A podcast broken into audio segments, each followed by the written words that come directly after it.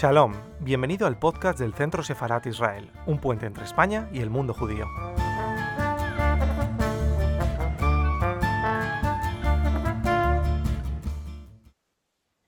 Buenas tardes. Hoy tenemos un tema que es apasionante y que por por, sorprendentemente hay que repetirlo y a lo largo de la historia muchos judíos han tenido que repetirlo, que Yeshua, Jesús era judío. El libro de Juan Carlos Lara es un libro que indaga en este personaje que es fundamental para nuestra historia y el libro se llama Yeshua, trasfondo judío de la vida de Jesús. Eh, con él le acompaña Julio César Varas, también amigo del Centro Sefarad Israel, profesor, licenciado en, filosofía y, que además, eh, perdón, en filología y que además es, eh, forma parte de la Asociación de Hispanistas. Em, tenemos esta tarde una reflexión en, torno a Jesús que a mí personalmente además me interesa mucho, sobre todo en estos días en los que estamos en el camino de Rosh hasta Yom Kippur, para indagar en, todo el trasfondo que hay detrás de, cómo el judaísmo también ha influido y, es una influencia básica de Jesús y de este personaje. Y también me gustaría saber cómo, cómo ha influido Julie Isaac, todo su trabajo en, la obra de Juan Carlos Lara y, en todo en, esta historia que vamos a trabajar hoy. Muchísimas gracias por estar aquí, gracias por, por este encuentro y os dejo ahora con tan interesante y tan interesante libro y tan interesante debate. Muchísimas gracias. Bueno, pues eh, muchas gracias, Esther. Y eh, buenas tardes a todos. Eh, es para mí un honor muy grande poder participar en la presentación del libro de Juan Carlos, Jesús, trasfondo judío de la vida de Jesús, que Ediciones Lacre ha tenido el acierto y la valentía de editar este año 2020. Valentía, en primer lugar, porque este libro no es un libro fácil, ni está escrito tampoco para lectores facilones, si se me permite la expresión a la manera de muchos otros que aparecen hoy en las mesas de librerías o en las redes sociales. El coronavirus no es el peor de los males de nuestro tiempo, y una obra de alta divulgación como esta supone un grave peligro al virus de la ignorancia y del sectarismo, que también nos acechan. Así que editar una obra como esta, en primer lugar, es un acto de valor y de profundo respeto por todos los lectores que se acercarán a ella. Pienso sobre todo en muchos hombres y mujeres religiosas que desean profundizar más en la vida de este Jesús de Nazaret, sacerdotes que desean preparar mejor sus homilías, cristianos que quieren conocer un poco mejor el contexto y el sustrato de tantas palabras y acciones de Jesús, judíos que por las razones que sea tienen un conocimiento superficial de sus propias tradiciones y finalmente cualquier lector curioso, intrigado por una obra en la que por fin se reivindica el linaje judío de Jesús y por él el de todos los cristianos. He hablado de alta divulgación porque este libro expone con una sencillez franciscana muchos conceptos teológicos, históricos, exegéticos, que en otras manos que las de Juan Carlos, que es un erudito modesto y laborioso, pues serían de muy oscura comprensión. Del mismo modo que el saber de Juan Carlos es enciclopédico, como sabemos bien todos los que le conocemos, Así este libro, de alguna manera, es también una enciclopedia de temas judíos que iluminan las palabras y los hechos de Jesús de Nazaret y muchos otros de la Biblia. De forma muy personal, Juan Carlos ha dividido el libro en 28 capítulos, en general de breve lectura, organizados en torno a siete bloques que recorren la vida de Jesús desde la Anunciación, la infancia, su labor como maestro y su condición de Mesías, hasta su muerte y resurrección. Como buen conocedor de la lengua y la cultura judías, Juan Carlos ilumina muchos lugares o pasos del Evangelio a la manera de los glosadores medievales de la Biblia. Estos colocaban el texto bíblico en el centro del folio y lo rodeaban con las explicaciones literales, alegóricas, morales de los padres y doctores de la Iglesia, intentando penetrar su sentido. En este libro, Juan Carlos, salvando la disposición tipográfica, realiza una labor comparable. Parte del texto del Evangelio que quiere explicar y recurre especialmente a otros textos de la Sagrada Escritura, del Talmud, de los Midrashim y de la Mishnah, pero en la lengua original en la que fueron escritas. Aporta otros textos de los padres de la Iglesia y conocimientos propios y personales basados en su experiencia como estudiante y como profesor de hebreo y cultura judías durante varios años. Me decía el profesor Adelino Álvarez, especialista en lingüística románica durante muchos años y editor de San Juan de Ávila, que sin las tres lenguas, el hebreo, el griego, el latín, es imposible acceder en profundidad al texto sagrado. En Juan Carlos se da, sin embargo, esta rara condición. Para la mayoría de los cristianos que nos acercamos a la Sagrada Escritura, las lenguas en las que está redactado el texto sagrado nos son extrañas y de muy difícil adquisición. Así que tenemos muchos motivos de agradecimiento a quien habiendo realizado tantos esfuerzos para adquirirlos y hablarlos, como Juan Carlos, nos ofrece el fruto de su trabajo. Creo que también nosotros podemos decir, como en el Evangelio de Juan, uno es el sembrador y otro el segador. ¿Quién no querría tener un guía que conociera las costumbres, la lengua y la cultura judías cuando visita los santos lugares? ¿Quién no ha deseado tantas veces, al escuchar el Evangelio, que alguien le explicara el significado auténtico y profundo de algunas expresiones y hechos que uno intuye que van más allá de lo que la traducción es capaz de expresar? Como que hay que perdonar hasta 70 veces 7, o que es más fácil que un camello entre por el ojo de una aguja que un rico en el reino de los cielos, por poner solo dos ejemplos. Pues bien, Juan Carlos Lara hace de guía amable y apasionado de todos nosotros para que podamos comprender mejor el Evangelio y a través de sus palabras al mismo Jesús, que es la palabra del Padre. Y lo hace a la manera oriental, si se me permite también esta expresión, es decir, como un hombre que habla de lo que ha vivido, de su experiencia como un enamorado de la lengua y de la tierra de Israel. En varios aspectos también, este es un libro testimonio, como va a poder comprobar cualquier lector al leer las introducciones a cada bloque de capítulos o el hermoso y personal em, epílogo final. En efecto, es el testimonio de un, intelectual, de un intelectual católico, como el mismo Juan Carlos se define, de un cristiano que da razón de su fe a través de su experiencia como hombre de letras, nutriendo, ayudando a sus creencias con los conocimientos recogidos durante el estudio e iluminando también la razón y el intelecto mediante su fe en Jesucristo. En este sentido, a lo largo del libro, se glosa y explica no solo la vida de Jesús, que es el tema central del libro, sino también la vida del propio Juan Carlos, aunque sea de refilón a quien acompañamos como estudiante en la Universidad Hebrea de Jerusalén o como arqueólogo en diferentes expediciones. Y tal vez esta experiencia de la arqueología sea también importante para comprender la labor de Juan Carlos. Así, por ejemplo, para explicar en profundidad la Anunciación, que es uno de los capítulos a los que más eh, páginas dedica, o el episodio en el que Jesús dialoga con los doctores del templo, Juan Carlos saca a la luz muchos textos de la tradición judía que, como le ha ocurrido a la Anunciación de Frangélico en el Museo del Prado, eh, nos muestran una imagen sugestiva y nueva de estos episodios.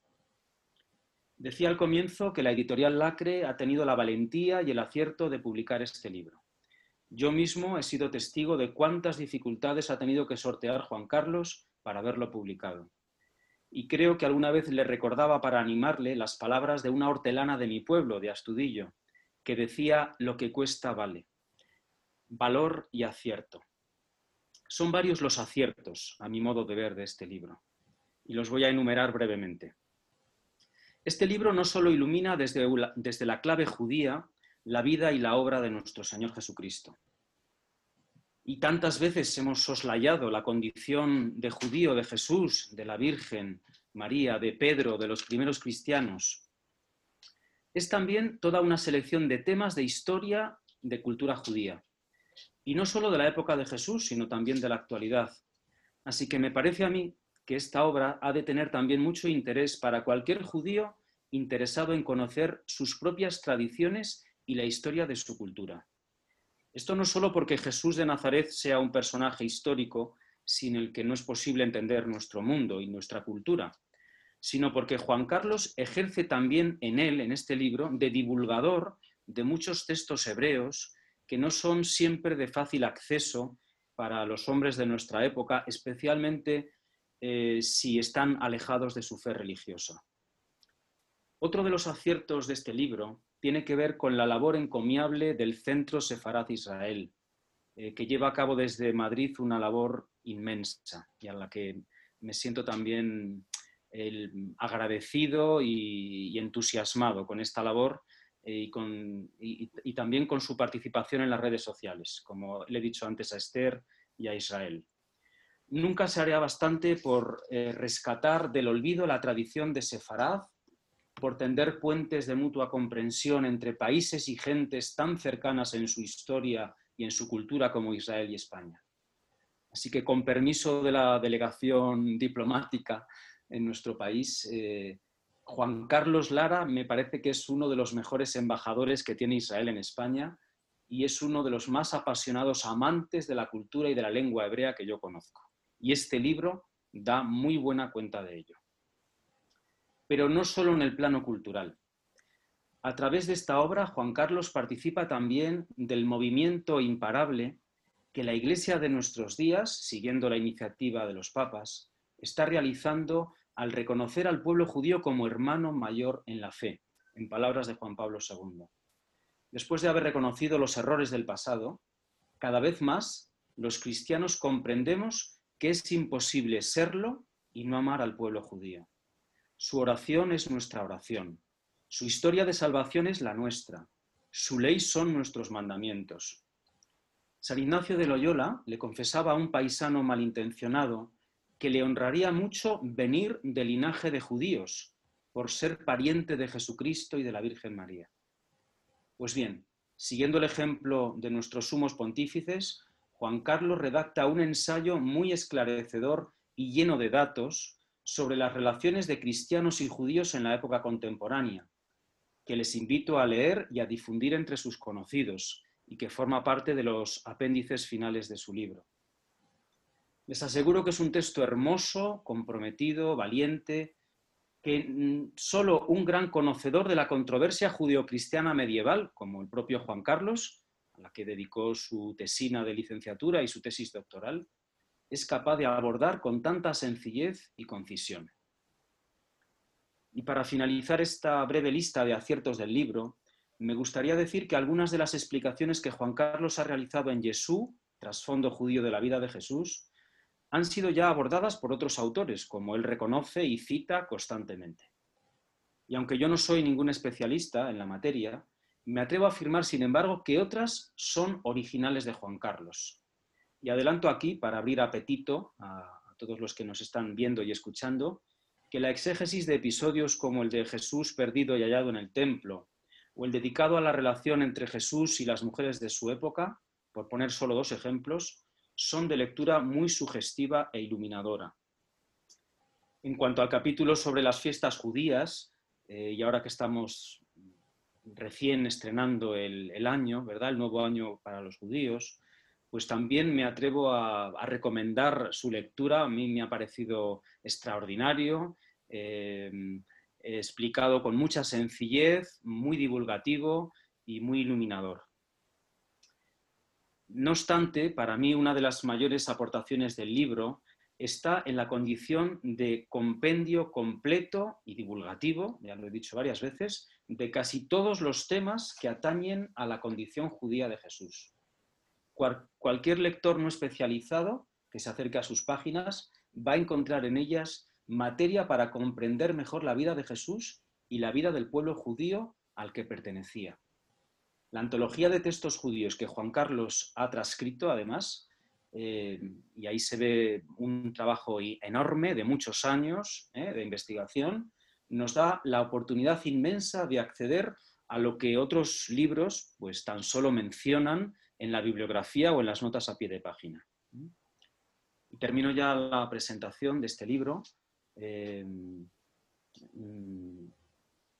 diciendo que a Juan Carlos le he escuchado muchas veces citar la frase atribuida a, Juan de Salisbury, somos como enanos a hombros de gigantes. Y en el epílogo él mismo mm, cita como ejemplo de su trabajo eh, y de su investigación algunos de los gigantes de la exégesis y de la erudición bíblica, como el padre Lagrange y Joaquín Jeremías. Sin embargo, me permito eh, pedirle permiso a Juan Carlos y a su modestia para, decir que, para decirle a él y a todos ustedes que no solo en su obra escrita, que cada año crece, sino sobre todo en el trato personal, Juan Carlos es un gigante sobre cuyos hombros todos nosotros vamos a poder vislumbrar mejor la luz tan amable y tan hermosa de nuestro Señor Jesucristo. Muchas gracias, Juan Carlos, y muchas gracias al Centro Sefarat Israel por esta iniciativa tan hermosa de, presentar este libro. Bueno, después de tan cariñosas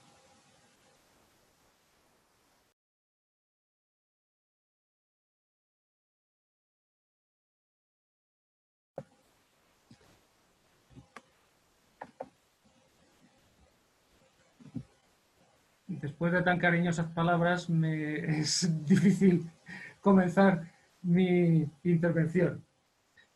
Eh, tengo el honor de, muchas gracias a Esther, muchas gracias a, Julio por todo lo que han dicho de mí y de este libro que he escrito durante tantos años de esfuerzo.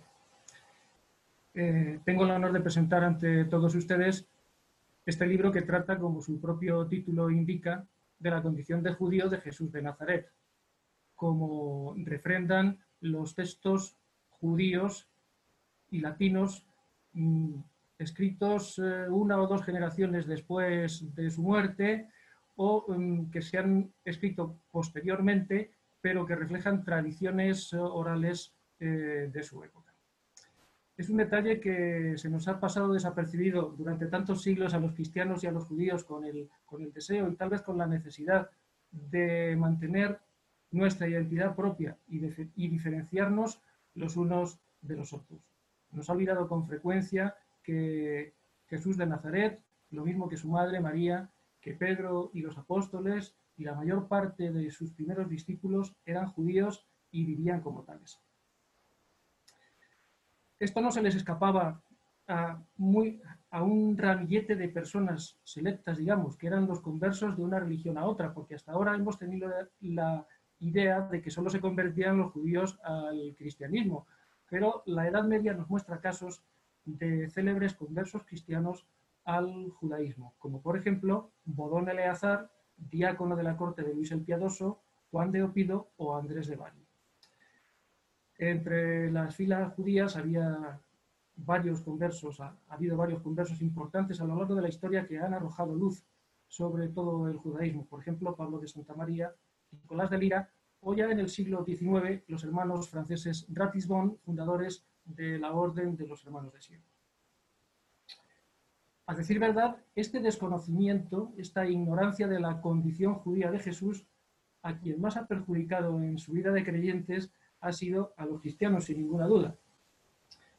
Eh, nos hemos perdido porque, claro está, los judíos son judíos, conocen el Antiguo Testamento y saben las implicaciones que tiene. Pero a nosotros cristianos, católicos, por ejemplo, al escuchar, al leer, al escrutar, al analizar profundamente los textos del Evangelio sobre todo, se nos pasan desapercibidos muchos detalles del entramado judío que lo sostiene. Y esto es una gran pérdida, eh, se mire por donde se mire. Si me preguntan ustedes que por qué este libro, me tengo que remontar al año 1991. Yo asistía, estaba, habían acabado los, las clases y los exámenes del segundo semestre en la Universidad Hebrea de Jerusalén, donde yo estaba becado, y asistía a misa en el monasterio benedictino de Abu que está a unos 15 kilómetros de Jerusalén. Tocaba ese día leer el Evangelio de la mujer que padecía flujos de sangre. Y el padre benedictino que presidía la celebración hizo la exégesis del Evangelio con el capítulo correspondiente a las pérdidas de sangre en el libro del Levítico. No recuerdo el tenor exacto de las palabras del celebrante, pero sí mm, recuerdo que sugirió en mí muchas preguntas, o muchas ideas o inquietudes, entre ellas la de Jesús se sometió al baño de purificación ritual, al mikveh, después de ser tocado por esta mujer, porque la impureza ritual se transmite por el toque, por el contacto. Y pensé acto seguido. La verdad es que nosotros católicos nos perdemos muchos detalles de los evangelios porque tenemos un conocimiento más bien somero, en el mejor de los casos, del Antiguo Testamento. Es verdad que no sabemos lo principal de la historia de salvación, de lo que nuestros abuelos llamaban la historia sagrada, desde la creación, Adán y Eva, la liberación de Egipto, la entrada en la tierra prometida, el exilio en Babilonia, la vuelta y la restauración. Todo eso no lo sabemos, el hilo histórico conducente. Pero tantas cosas, tantas cosas nos pasan desapercibidas y nos impiden apreciar la inescrutable, la profunda, la inagotable riqueza de los textos tanto del Antiguo Testamento como para nosotros los cristianos del Nuevo. Y sentí cierta pena y dije, me propuse en mi interior, cuando tenga tiempo, haré lo posible o lo que esté en mi mano por intentar remediar esta situación. Lo de tener tiempo es que entonces estaba haciendo la tesis doctoral, que fue tarea complicada, laboriosa y extensa. Pero una vez que se acabó todo aquello, escribí dos artículos. Elegí primero el formato del artículo científico, uno sobre la predicación de Jesús en la sinagoga de Nazaret y otro sobre el niño Jesús perdido y hallado en el templo. El primero se publicó en Estudios Bíblicos y el segundo en la revista El Olivo del Centro de Estudios Judeo-Cristianos. Ya saben, seguramente saben ustedes que los artículos científicos tienen un gran aparato de notas. Y eh, después de publicado el segundo artículo, pensé que sería conveniente cambiar de formato si quería acceder a un público más amplio. Las notas eh, cansan a la mayor parte del público lector. Le distraen del cuerpo de la lectura eh, y le desaniman incluso.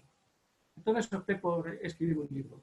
Y al principio, mm, como coincidió aquello con la publicación y el estreno de la película, el libro, la novela, El Código da Vinci de Dan Brown, em, al principio me animó un, un afán apologético y polémico, porque yo ya estoy cansado, hastiado de que se tergiverse la figura de los personajes históricos, en este caso, la de Jesús. Cuando toda una serie de documentos de su época o posteriores a su época, pero referidos a él, que reflejan tradiciones de su época, nos dan una idea clara de su modo de proceder, de las características de su personalidad, me, parece intolerable que la ficción exceda estos límites. Y, por ejemplo, nos empareje a Jesús de Nazaret con María Magdalena, cuando ningún texto polémico judío de los recogidos en el Talmud y en los Midrashim han llegado a eso me parecía intolerable. Eh, supongo que este afán polémico y apologético habría dañado y habría limitado mucho el producto final. Y por eso el Todopoderoso permitió que me robaran el portátil en el que tenía la parte de archivos más combativa, aquella en la que citaba todas las referencias judías de las Toldot Yeshu, eh, son textos eh, puestos por escrito a, partir del siglo VIII, o menos seguramente en los que se recogen esas características, e, esa visión antijudía, eh, anticristiana de la figura de Jesús. Me robaron el portátil, desaparecieron sus archivos y pensé, bueno, pues habrá que cambiar y ofrecer una visión expositiva y divulgativa, eh, que quizás sea mejor para todos, empezando por mí, porque me liberará de bilis en el hígado y de tensiones. Y así eh, seguí durante una serie de años, pues 12, 13 años, hasta acabar el libro y luego otros dos en busca, dos, tres en busca de editor. Eh, afortunadamente las 12 negativas, o 13 o 14, no, no llevo bien la cuenta, que he recibido, me han permitido ampliar el contenido del libro porque en, en el intervalo he leído o he escuchado ideas o sugerencias muy interesantes de parte, sobre todo, de sacerdotes católicos en las homilías. En fin, el, motor de este libro, bueno, ya, he dicho por qué lo escribí, cuándo empezó, cuándo empezó y maduró la idea en mí. El motor de este libro es el profundo amor que siento por Jesucristo, por la Virgen María, por los apóstoles y por los santos, por la Iglesia Católica, por el judaísmo y por el pueblo de Israel, incluso por el Estado de Israel. Es, es, un amor que nació en mí y que ha ido creciendo desde la infancia. No sé cómo ni por qué, o sí sé cómo y por qué, porque en mi vida de fe alimentada en la parroquia de San Sebastián, siempre, eh, desde que yo era niño, recuerdo que se han cuidado estos aspectos. Siempre, eh, cuando yo asistía a las catequesis dominicales para niños, la responsable Angelina Sánchez, que gloria esté, nos proyectaba diapositivas de los santos lugares que despertaban en nosotros el ansia de peregrinar y de conocerlos. Nuestra parroquia de San Sebastián, en el centro de Madrid, calle Atocha 39, es conocida por el gran público madrileño a causa de su impresionante archivo histórico y de la relación que artistas mmm, de todo tipo, escritores, eh, pintores, escultores, músicos, también aristócratas, políticos y personajes de la vida social eh, han mantenido con ella. Una relación larga, que incluye, por ejemplo, a Cervantes, el escritor, enterrado en ella, enterrado en su territorio parroquial, que es el convento de las Madres Trinitarias, y que figura su defunción en los libros de defunción de la parroquia. O José Canalejas, que se casó, o Buro Vallejo, que se casaron aquí en, esta, en nuestra. Eh, una parroquia muy peculiar, porque desde prácticamente desde su fundación a mediados del siglo XVI ha estado abierta a iniciativas de nueva evangelización. Desde el comedor Ave María que fundó el trinitario Simón de Rojas, cerca de la Plaza de Benavente, en el siglo XVII, hasta las esclavas de la Virgen Dolorosa que fundó el párroco Manuel Herranz, o el Camino Neocatecumenal en el siglo XX, pasando por las conferencias de San Vicente de Paul o la adoración nocturna en el siglo XIX. Y ustedes dirán que qué tiene que ver eh, todo esto con el libro. Yo digo que, que esto eh, ha contribuido, ha, ha, cuidado, ha mimado, ha hecho que creciera en mí ese amor a los judíos y al pueblo de Israel y a la Sagrada Escritura, evidentemente.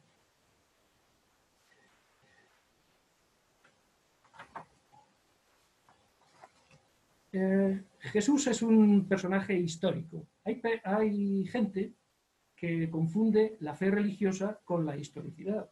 Uno puede reconocer la historicidad de cualquier personaje ligado a la religión y, sin embargo, ser agnóstico o ateo o de otra religión completamente distinta. Esto ya lo tenía muy claro el librepensador sirio Al-Maharri en el siglo XI, cuando incluía a Jesús junto con Moisés y Mahoma en la lista de los embaucadores que habían engañado, a su juicio, a la humanidad entera. O sea, la historicidad de Jesús de Nazaret es, es, algo que no se pone en duda. Está, está recogida por documentos de la época. Eh, se le nombra en, en, las antigüedades de Flavio Josefo o en los anales de Tácito, aparte de textos judíos escritos con posterioridad, pero eh, que recogen tradiciones de su época no es cuestión de negar la historicidad de Jesús, porque si nos ponemos en ese plan, tenemos que negar la historicidad de Moisés, la historicidad de Josué, y no me refiero solo a estas dos grandes figuras religiosas, también la de Homero, el autor de la Ilíada y de la Odisea, y también la de la mayor parte de los monarcas de las nombrados o documentados exclusivamente en las tablillas cuneiformes de Mesopotamia me parece que es un, planteamiento de base completamente erróneo y desmentido por la realidad. Pero tampoco eh, vamos a... Sería además absurdo o ilógico que durante 20 siglos hubiésemos sostenido la historicidad de una persona que no existió. Entonces, eh, a lo largo del libro, que no sigue un marco biográfico, queda resaltada la historicidad de la, vida y de la persona de Jesús. Eh, la fe de los judíos y de los cristianos es una fe histórica. ¿Verdad? Eh, los judíos cantan en el Seder Pascual, esclavos éramos, pero eh, ahora somos libres, porque el Todopoderoso los ha liberado de la esclavitud del faraón. Nosotros los cristianos también en la noche santa de la Pascua cantamos que Jesús de Nazaret que creemos que es el Hijo de Dios hecho hombre, el verbo humanado, como decían los textos del siglo de oro español, nos ha liberado de la terrible esclavitud del pecado que nos hace infelices, que nos cierra el cielo y nos condena a una existencia penosa. Entonces, eh, repito, nuestra fe es histórica, Jesús de Nazaret es una figura histórica y creer que es el Hijo de Dios, que su nacimiento es virginal, que eh, resucitó entre los muertos ya es cuestión de fe. Es decir, de una adhesión de la voluntad y de la razón, que para los eh, teólogos y filósofos escolásticos medievales era un obsequium racional, un, don, un regalo racional que Dios concedía a las personas. Así que, desde ese punto de vista, eh, no pretendo con este libro mm, convertir a nadie al catolicismo, sino mm, resaltar la historicidad de la figura de Jesús y el trasfondo judío de esos pasajes de los evangelios. Eh, no les quiero cansar eh, mucho con la metodología a la que ha aludido ya Julio en la presentación. en parto de, los textos evangélicos, sobre los que proyecto, los textos del Antiguo Testamento o los de la tradición eh, judía. me siento, como, decía, como bien decía Julio, esa frase de Juan de Salisbury que atribuía a su maestro Bernardo de Chartres, me siento como un enano a hombros de gigantes. Yo, haciendo balance, viendo el libro, echando la vista atrás, digo, esto imposible, imposible haberlo escrito sin la aportación de tantos que han desbrozado el camino de la investigación antes que yo. Voy a empezar con dos judíos, Jacob Neusner, ya fallecido, segundo recientemente, el otro hace cuatro años. Neusner eh, escribió más de 900 libros, libros y artículos eh, eh, tradujo, el Talmud de Jerusalén al inglés, los Midrashim, etc. Adin Steinsaltz, israelí, eh, ha hecho la traducción de todo el Talmud de Babilonia al hebreo moderno, pero más que traducción es una paráfrasis para que no perdamos detalle, una obra monumental. Pero claro, mm, mm, yo tengo tres gigantes de una estatura especial, tres gigantes que me han acompañado eh, de una manera o de otra. El primero es el padre Etienne de dominico, de la Escuela Bíblica y Arqueológica Francesa de Tierra Santa, gran conocedor de los textos bíblicos y del judaísmo del segundo, templo. cualquier comentario que hacía sobre los textos bíblicos o sobre los textos de la misma, para mí eran sorprendentes. Siempre me aportaba una novedad y muchos días de reflexión. Amigo, hermano en la fe, él me aconsejó que me matriculara en la asignatura de Introducción al Talmud en la Universidad Hebrea de Jerusalén, y así lo hice siguiendo su indicación. Y francamente, eh, tenía toda la razón del mundo.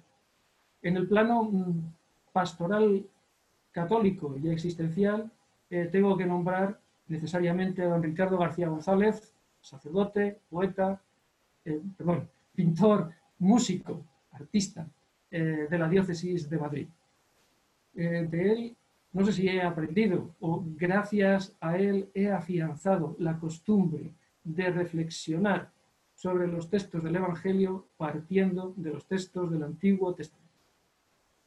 Me une con él una larga relación de amistad desde mis tiempos de estudiante en la Universidad Complutense y pienso que sin él tampoco habría escrito este libro. En tercer lugar voy a nombrar a la hermana Rosa María Miralles, eh, franciscana misionera de María, destinada ahora en Jerusalén. Ella estuvo primero en el Congo, luego en Bat en Israel, después en Siria y de vuelta a Israel. Gracias a ella he aprendido lo enriquecedora que es la convivencia diaria con los judíos. Ella tiene una serie de amigos judíos con los que se comunica eh, habitualmente y mm, yo creo que sí, eh, eso que dijo el Papa emérito Benedicto XVI, que la misión del católico no es convertir al judío, no, pero sí tener esa relación de cercanía, de amistad. Y ya, les digo a ustedes que le debo mucho a Rosa María, a quien envío un saludo muy cariñoso. Eh, puedo nombrar otros gigantes, eh, por ejemplo, a Ginon Leiter, mi profesor de Introducción al Talmud en la, Universidad Hebrea de Jerusalén, que nos abrió los tesoros del Talmud a sus alumnos. O Esri Ubal, el profesor de liturgia judía, que nos hacía vibrar en sus clases, sencillamente yo creo que todo relativo a las fiestas judías, sin esta referencia de Esri no podría haberlo escrito, seguramente. Otros, otras personas a las que estoy muy agradecido, eh, a toda la custodia franciscana de Tierra Santa, eh, y lo personifico en el padre Artemio Víctor, es palentino como Julio. También a Kiko Arguello y a Carmen Hernández, iniciadores del camino neocatecumenal, que siempre han abierto puentes entre el, catolicismo y el judaísmo. Y tantos más, profesores que me han enseñado, desde doña Julia, que me enseñó a leer y escribir cuando tenía tres o cuatro años, no lo sé, hasta Ángeles Navarro, que me eh, alfabetizó en hebreo, o María Ángeles Martín, que me enseñó griego, o Carmen Córdoba, que me enseñó latín. Muchos más, y que perdonen que no les cite pero la aportación de estos ha sido especialmente significativa en mi devenir como estudiante. Alguno echará ya en falta alguna pincelada del libro, supongo, y voy a satisfacer su deseo. Estamos en, esos diez días terribles, Hayamin Hanoraim, o eh, hacer el Jimea Teshuvah, los diez días de la conversión, en el que el Todopoderoso cada año ajusta cuentas con su pueblo. Son días terribles que nos, que nos remiten a la entrega de la Torá en el Sinaí, al pecado del becerro de oro, a la misión de Moisés. 40 eh, días de ayuno estuvo Jesús antes de iniciar su vida pública. 40 en número simbólico, los años que estuvo Israel por el desierto, los días que estuvo el profeta Elías por el desierto hasta llegar a la montaña santa y los días que estuvo Moisés en la montaña santa para recibir la Torá, las dos veces. La primera, cuyas tablas rompió viendo el pecado del becerro de oro, y la segunda. La segunda vez se inició este periodo el día 1 del mes de Lul y, finalizó el día 10 del mes de Tisri en el que estamos, 40 días. El 10 de Tisri se celebra el Yom Kippur, el día de la expiación. 40 días en los que el judío se dedica a mm, reflexionar sobre su vida y a intentar poner remedio a sus pecados, en la medida de lo posible, porque los que comete contra Dios ya los arregla con el Todopoderoso el Yom Kippur.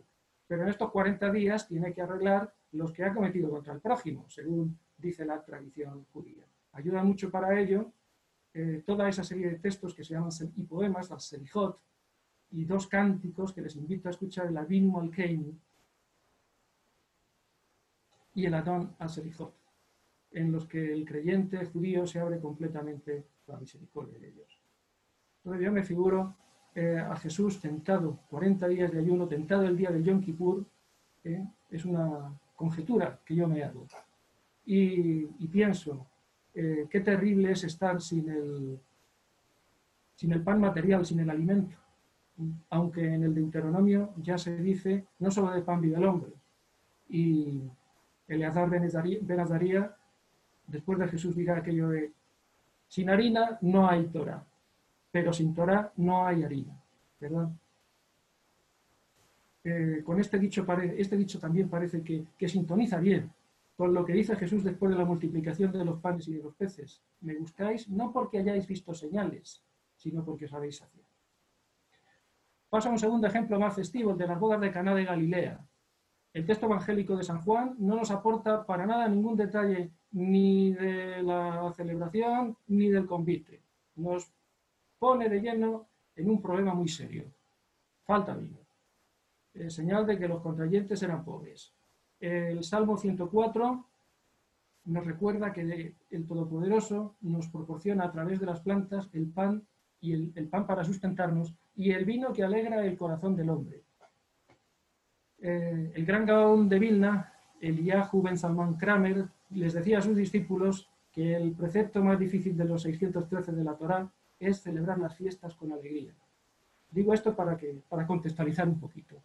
Ahí están María y Jesús invitados, María por una parte, igual era pariente o amiga de alguno de los contayentes o de las familias, Jesús por la misma razón o porque siendo ya amigo de Natanael, el de Caná de Galilea, el apóstol Bartolomé, también está invitado. ¿verdad? Em, en la tradición judía, la práctica de las obras de la caridad, la que Milut Hasadim, es fundamental. Palabra esta, Gesed, muy complicada de traducir en el Antiguo Testamento, porque, como decía un niño que luego fue rabino, superviviente del campo de exterminio de Auschwitz, eh, se lo decía al rabino inglés Rabbi Shapiro, Gesed es prácticamente imposible de traducir porque es el fuego del amor divino, inextinguible, inabarcable. Em, es el propio Dios el que inicia, según la tradición judía, la práctica de las obras de la misericordia. Hay un texto que dice que llamó a los ángeles del servicio, los más cercanos a él, y les dijo, practiquemos la misericordia con los seres humanos. Entonces, eh, ayudando a Adán y a Eva. Otro texto del de, los Pirqué de Rabí Eliezer nos recuerda que el principio de la Torah es la misericordia, el medio la misericordia y el final la misericordia. El principio es la misericordia. ¿Por qué? Pues porque el santo bendito sea les dijo a los ángeles, vamos a practicar la misericordia con Adán y Eva. Y les preparó los baldaquinos nupciales. Ornó a Eva con 24 joyas distintas y la condujo de su mano y se la entregó a Adán. Eh, para nosotros los católicos, este pasaje evangélico, más allá del milagro, que cuenta es la primera señal pública de Jesús, nos refrenda el carácter divino de la institución del matrimonio ligada a la obra de la creación, al Maaseh Bereshit. Otro punto de los que hablo en el, apartado de Jesús Maestro es eh, su doctrina sobre el dinero. Hay un pasaje en, en el que los fariseos, los saduceos, tientan a Jesús sobre la licitud o no del pago de impuestos a los romanos. Los romanos ya controlaban entonces buena parte del Oriente cercano y eh, ejercían una terrible exacción de impuestos sobre sus súbditos. Entonces le preguntan a Jesús si es lícito o no. Eh, Jesús pide la moneda y dice, ¿de quién es la efigie? De César, claro. Em, seguramente ya estaba en el ambiente de aquella época el principio judío de Tina de Malkuta Dina. La ley del Estado es ley. Es decir, el judío religioso está obligado a cumplirla siempre y cuando no interfiera con la Torah. Eh, seguramente también sabían aquellos que le hacen la pregunta que los reyes independientes judíos de la dinastía Asmonea jamás se atrevieron a poner su efigie en una moneda. Pero lo que responde Jesús trasciende todo aquello. Al César lo que es del César y a Dios lo que es de Dios. Y nadie se atrevió a decir nada. ¿Por qué? Pues seguramente porque ya habían rezado al menos una vez en ese día aquello de escucha Israel, el Señor es nuestro Dios, el Señor es uno, y al Señor tu Dios con todo tu corazón, con toda tu mente y con todas tus fuerzas. Esto es lo que es de Dios. A Dios lo que es de Dios, al César lo que es de César ese dinero de los impuestos, por ejemplo. La limosna también forma parte de la Gemilut Hasadim, junto con la asistencia a los esposos y el socorro a los desnudos y el enterramiento de los muertos. Jesús exhorta a no practicar la misericordia trompeteándola por las calles. Claro, nadie que esté en su sano juicio va con un precedido de maceros y de trompeteros para que indique que va a dar limosna. No, la referencia a las trompetas seguramente es a los trece cepillos que había en el atrio de las mujeres del templo de Jerusalén, cuyo exterior, cuya entrada, cuya boca, tenía forma de cuerno o de trompeta, para que nadie, ningún desaprensivo, pudiera meter la mano y sacar las monedas. Naturalmente, cada vez que se echaba una moneda, sonaba el fondo metálico. Eso era trompetear.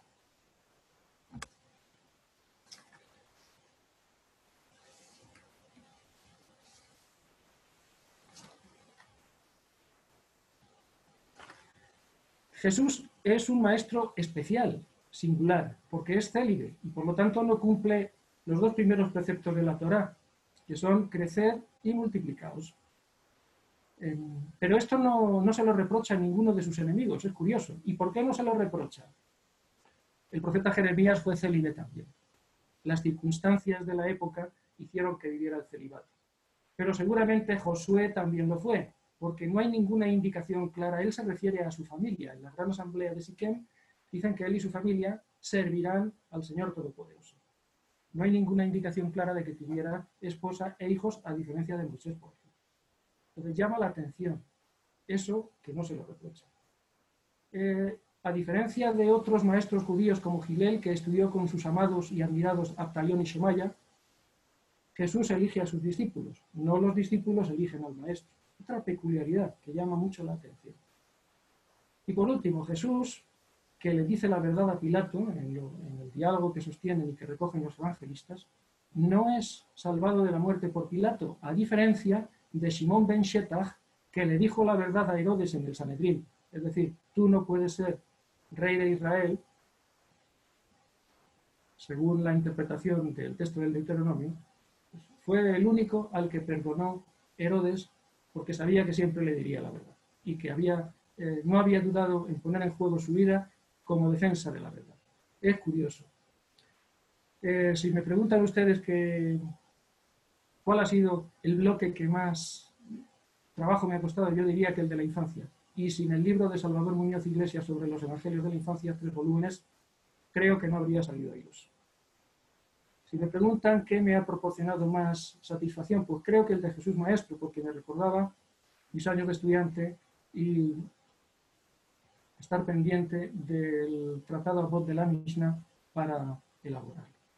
También hay otros detalles a lo largo del libro, como la relación que establezco en el, entre el Yetzerra, la mala inclinación y la concupiscencia, o la comparación de los pecados, eh, la concepción que tienen del pecado grave leve los católicos, los cristianos, y de los, eh, los Zedonot y Shkagot, los judíos. Son pasajes que me han satisfecho enormemente, también otros, pero estos de una manera particular. Contaría muchas cosas más, pero debo de ir poniendo fin. Ahora eh, les contaré otro ejemplo que no sé si eh, puse en el libro, que, pero que me ayuda a, recordar a mi madre. Mi madre me ayudó a comprender el, Evangelio que curiosamente leímos ayer en, las misas de los, de los trabajadores de la viña del Señor. Decía ella que en el pueblo los mejores, los más productivos eran los primeros en ser contratados y aquellos menos productivos eran los últimos o los que nunca eran contratados. Arrojaba mucha luz en mi interior para comprender este pasaje. Nadie los quería en sus campos, claro, salvo en el caso de extrema necesidad. Pero la parábola introduce un dato muy significativo que nos pasa desapercibido. La paga es un denario. Eh, un denario era el salario de los obreros del templo y era ligeramente inferior al salario de los guardias que formaban la guardia pretoriana del emperador en Roma, es decir, todo un salario. pero quizá comprendamos todavía mejor eh, este pasaje si pensamos que un sucedido de Baal Shem Tov en el siglo XVIII, el fundador del movimiento hasídico, por sus oraciones se le concedió un hijo a un matrimonio que no los tenía y recibió una visión, una call, eh, una audición celestial que le dijo, esa mujer había sido designada como estéril, tú has violentado o conculcado la voluntad divina, por lo cual vas a perder tu puesto en el mundo venidero. Y él, en lugar de entristecerse, lleno de alegría, dijo, ahora sé que sirvo y puedo servir al Señor Todopoderoso gratis, sin pensar en ninguna recompensa ni para este mundo ni para el venidero. Eh, ciertamente, mm, muchas veces se nos olvida que el mejor salario es servir a tal Señor. Como dice el refrán, a tal Señor, tal honor. Y esto se nos ha pasado muchas veces desapercibido. Decía mi padre, labrador, como mi madre, de Villanova de la Jara, provincia de Cuenca, pueblo de mis raíces, con un Carmelo teresiano, eh, también gracias a las monjas he recibido esta formación y este este amor a la Sagrada Escritura. Eh, decía mi padre que si el labrador echara cuentas, no sembraría nunca. Una de las parábolas más conocidas de Jesús es la del, la del sembrador que sale a sembrar.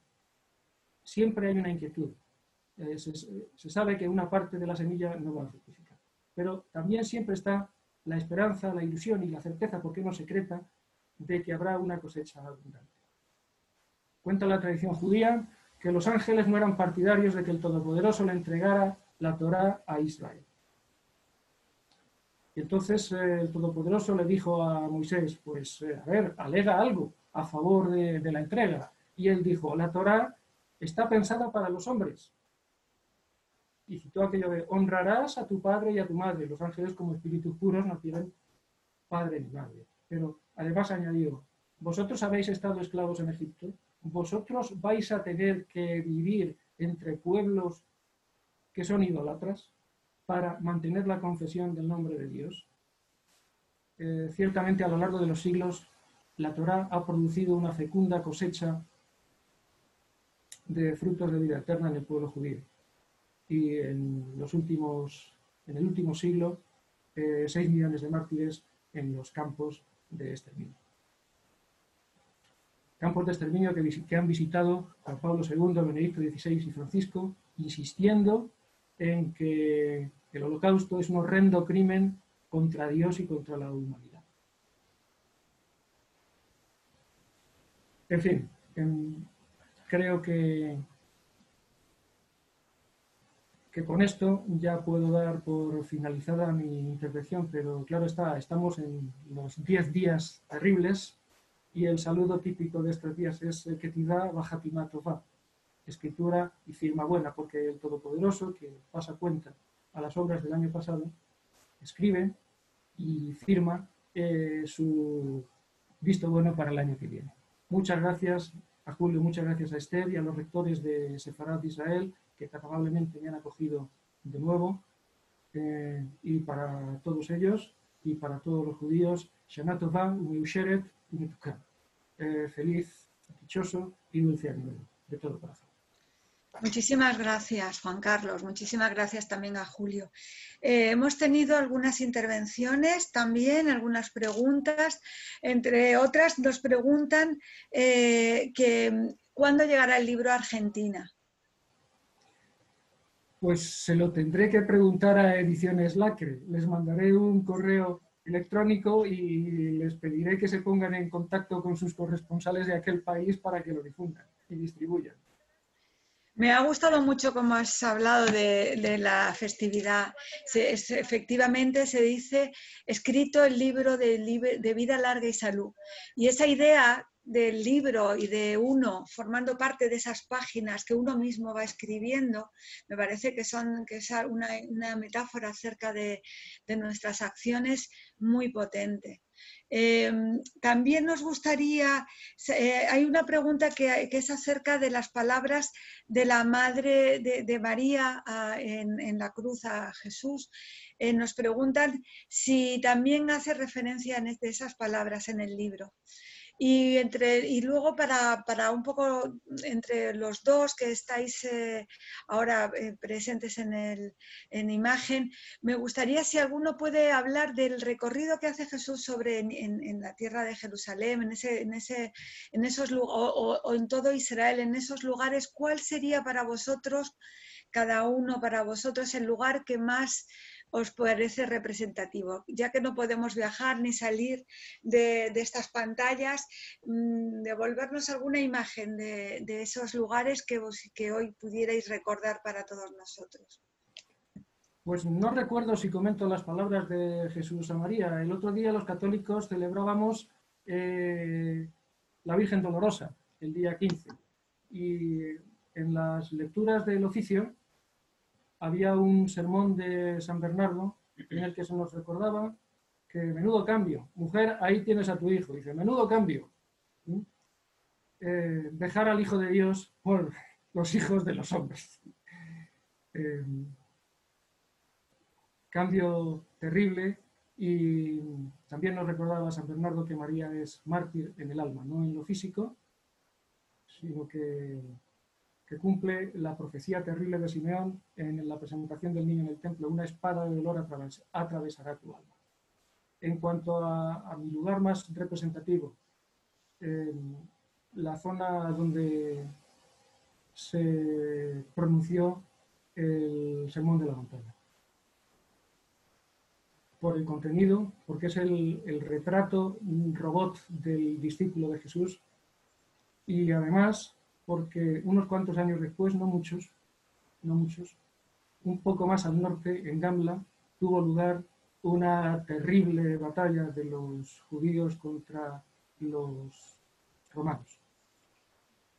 y para Julio también, perdón. Sí. Bueno, pues yo he tenido la suerte de visitar hace unos años Israel y el año pasado también que estuve en Jerusalén. Y a mí el lugar uno de los lugares más, mm, para mí, más representativos del recorrido de Jesús, como has preguntado, Esther, para mí es el Santo Sepulcro. Eh, la visita al Santo Sepulcro para mí es muy especial. Hay muchos vídeos también en YouTube para poder hacerlo, pero nada supera el, visitarlo. Y también tuve la suerte de estar con mis catequistas de la parroquia de San Sebastián, a los que nunca, de los que nunca hablaré suficientemente bien. Eh, visitamos las fuentes del Jordán. Es un lugar maravilloso de Israel, eh, lleno de reminiscencias también bíblicas. ¿eh?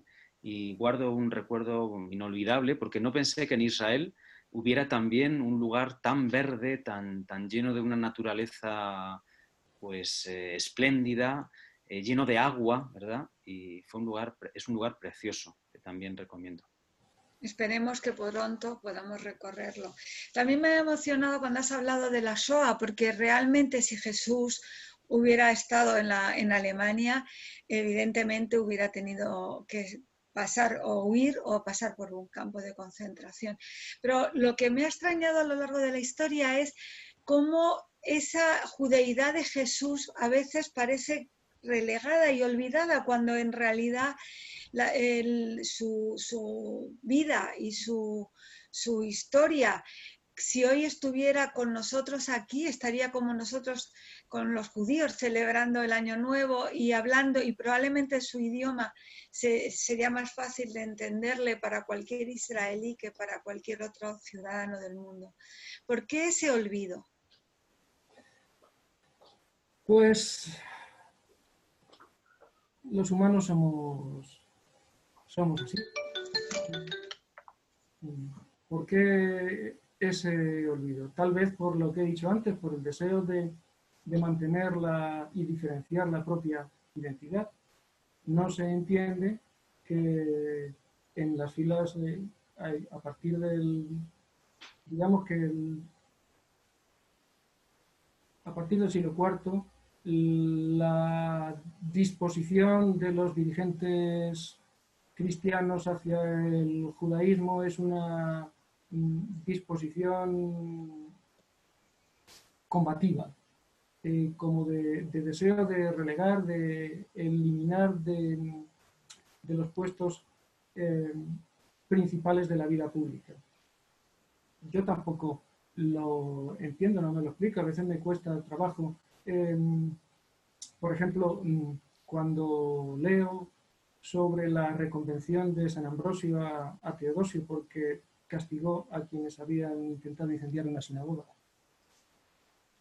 Me cuesta trabajo entender. O algunas homilías de San Juan Crisóstomo, ya en el siglo siguiente, relacionadas con los judíos, a mí personalmente me cuesta trabajo de, entenderlas porque yo, mm, claro, también he nacido en otra época. Me cuesta mucho trabajo entender esas acusaciones de crimen ritual que en el siglo XVIII el que sería Papa Clemente XIV, siendo todavía cardenal, desmontaría.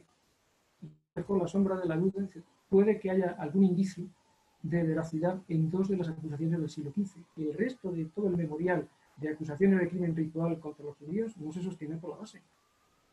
Entonces me cuesta, me cuesta trabajo de entender también la quema del Talmud, aunque en algunos manuscritos del Talmud hay referencias eh, polémicas muy fuertes contra el Evangelio y contra Jesús, pero hasta llegar a, la quema del Talmud en París en 1240, me cuesta pero yo no puedo juzgar con criterios del siglo XXI las mentalidades y las acciones de los hombres de otros siglos que tendrán que dar cuenta de ellas ante el Todopoderoso. Yo bastante tengo, antes te referías tú al libro de la vida, bastante tengo con el mío como para eh, preocuparme, lo lamento, me duele como cristiano, eh, me uno a, toda aquella purificación que pidió el Papa Juan Pablo II para preparar el jubileo del año 2000, la petición de perdón por los pecados de la Iglesia, por el daño que habíamos hecho a los judíos entre ellos.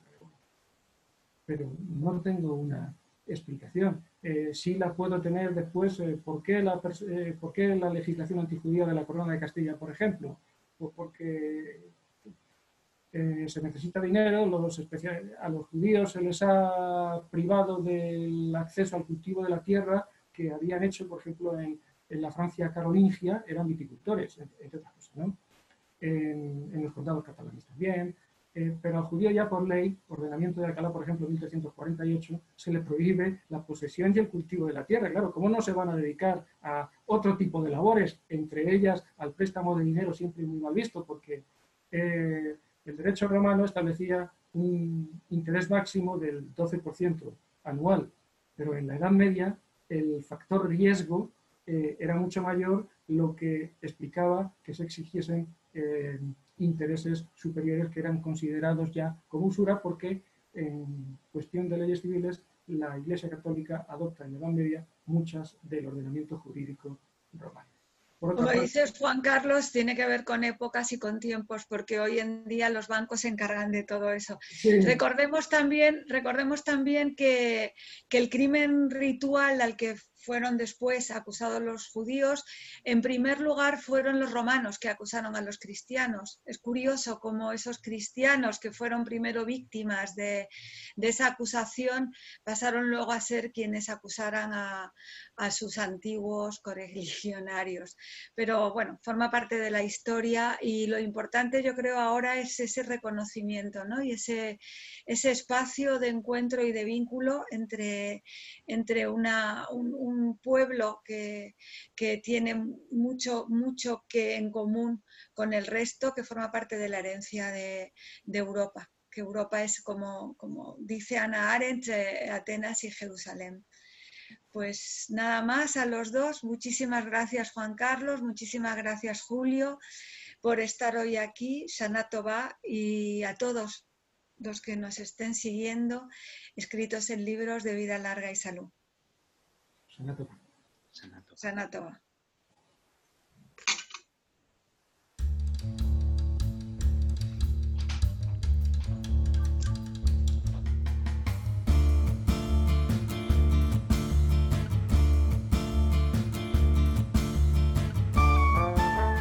Gracias por escucharnos. Recuerda que también nos puedes seguir a través de Instagram, Facebook y Twitter con el usuario arroba Centro Sefarat Israel o si lo prefieres en nuestra página web www.sefarat-israel.es.